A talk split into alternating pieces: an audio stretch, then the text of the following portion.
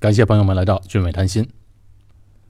啊，首先和朋友们说个事儿，俊伟谈心的节目啊，开播以来收到了很多很多朋友的评论和留言，好多人啊我都已经非常熟悉了，能交到这么多的朋友，真的是感到非常的高兴。其中最让我感动的一个留言啊，是一位八十多岁的老人家写的，他的评论比较长，大概的意思就是呢，他老人家年纪大了。眼睛不好，看不见东西，只能听。而我们这个音频节目呢，恰好能够满足他的需求。哎，他说：“我虽然看不见，也肯定不能出国坐飞机了，但是听你的节目，让你的声音带着我去神游，听到外面那些我从来没看过、经历过的世界，非常的欣慰。谢谢你。”这是我看到的最让我感动的评论了。也给了我很大的推动力，去把节目做得更好。谢谢您了。还有一位听众啊，是广西的一名听众，一个女孩子，她叫杨元，她一直在听我的节目。她呢本身患有眼睛方面的疾病，视力啊也非常的不好，而且她还曾经跟我咨询过新加坡看眼科医生的事情。我后来才发现，才注意到，其实有很多的患眼睛方面的疾病。在听节目，因为啊，他们都曾经在节目中留过言。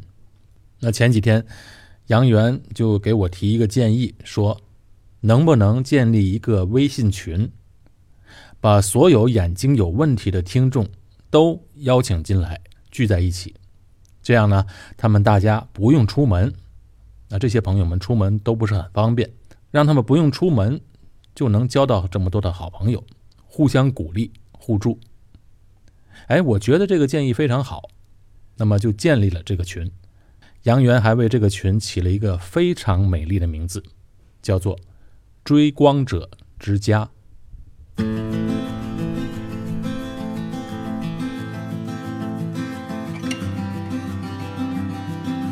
朋友们可以去俊伟谈心的公众号“王字旁的伟，新加坡的新”，那里面有一个“追光者之家”的微信群的 QR 码。在这里，我邀请你们加入到这个追光者之家。当然，我们希望所有的视力不好的听众才加入这个群。不过，如果您是出于想为这些听众提供一些帮助和服务的朋友，比如啊眼科方面的医生，也欢迎您加入到这个群里面来。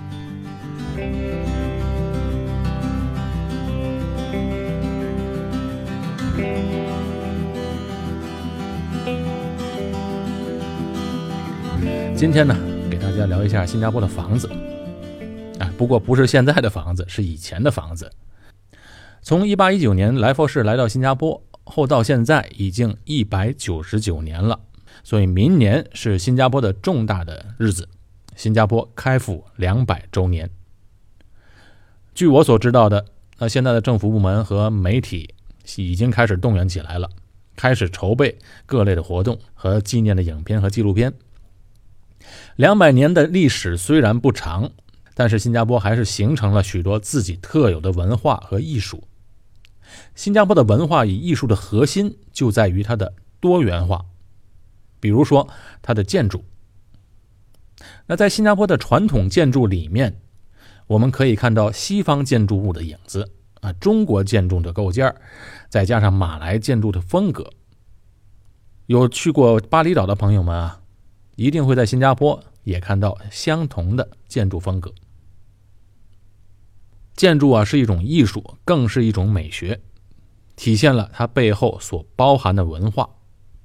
但更主要的，它有一个非常大的实用性。盖了房子就是让人住的嘛，而且要住的舒服。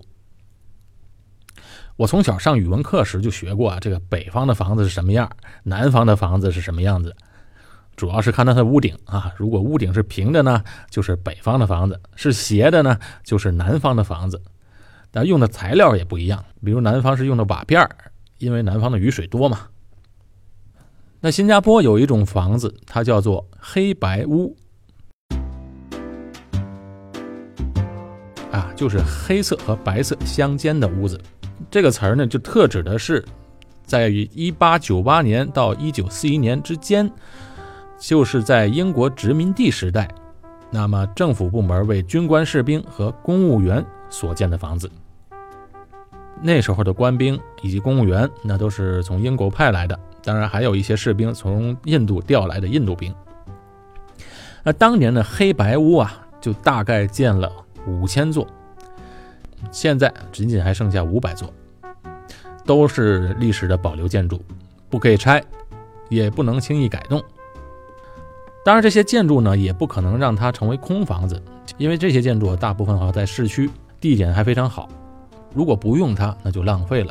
所以现在超过百分之九十的都出租，给住宿、餐饮和消闲用途，还有一极少部分的黑白屋为私人拥有。那黑白屋呢？它具有较典型的黑白建筑特征啊，共有上下两层，下边呢是用砖砌成的，那上层是木框架的结构，那倾斜的大屋顶啊。附以浅朱红色的啊，这个新加坡瓦，探出的屋檐啊很长，一来可以遮蔽这个南洋的烈日的暴晒，二来可以将热带的豪雨啊远远挑离屋基，保持干爽。二楼呢，则设有三面凌空的木质露台，有利于透气通风，而且为了避烈日、避雨水，三面皆有可升降的这个帘帐。由于这房屋的木质部分啊涂成黑色，墙体为白色，那连露台的帘帐都是黑白相间，色彩对比鲜明，所以便有了“黑白屋”一名。这种新加坡独有的建筑风格啊，它并不是无源之水的创造，它的源头是英国本土同样以黑白为主色调的木架结构建筑风格——都铎式建筑，是从。温度凉爽的英伦到湿的新加坡后演变成的产物，就融合了印度孟加拉的亚达顶、宽回廊、高天花板、高百叶窗，以及啊马来人的俯角屋。这设计上的多元化，主要是为了适应新加坡的气候。天气热嘛，所以热带的建筑设计主要的特点就是要解决除热气和通风的问题。黑白屋的通风系统设计堪称典范。我曾经就去过马来西亚的乡村，这个马来西亚这乡村呢，住的都是马来人，华人啊基本上都在城市。这乡村的马来人的建筑啊，就有一个特点，就是屋顶很高，而且离地面一米左右。这种屋子啊，你走进去之后啊，其实发现很凉快。外面天气非常热，但是进到屋里真的是很凉爽，比我们住的普通的砖房要凉快得多。所以有时候朋友们可能去过巴厘岛或者马来西亚的酒店，有一些酒店的大厅啊，它是完全没有空调的，那个就是啊很高的屋顶，很宽的回廊，四面通风。你走到这大厅里面，就感觉到根本就用不着这个空调和冷气，非常的凉快。所以在新加坡的黑白屋也是如此，基本上呢，它有三层的设计和措施解决的这个通风的问题，一个就是高天花板。再有就是很宽的回廊和俯角屋。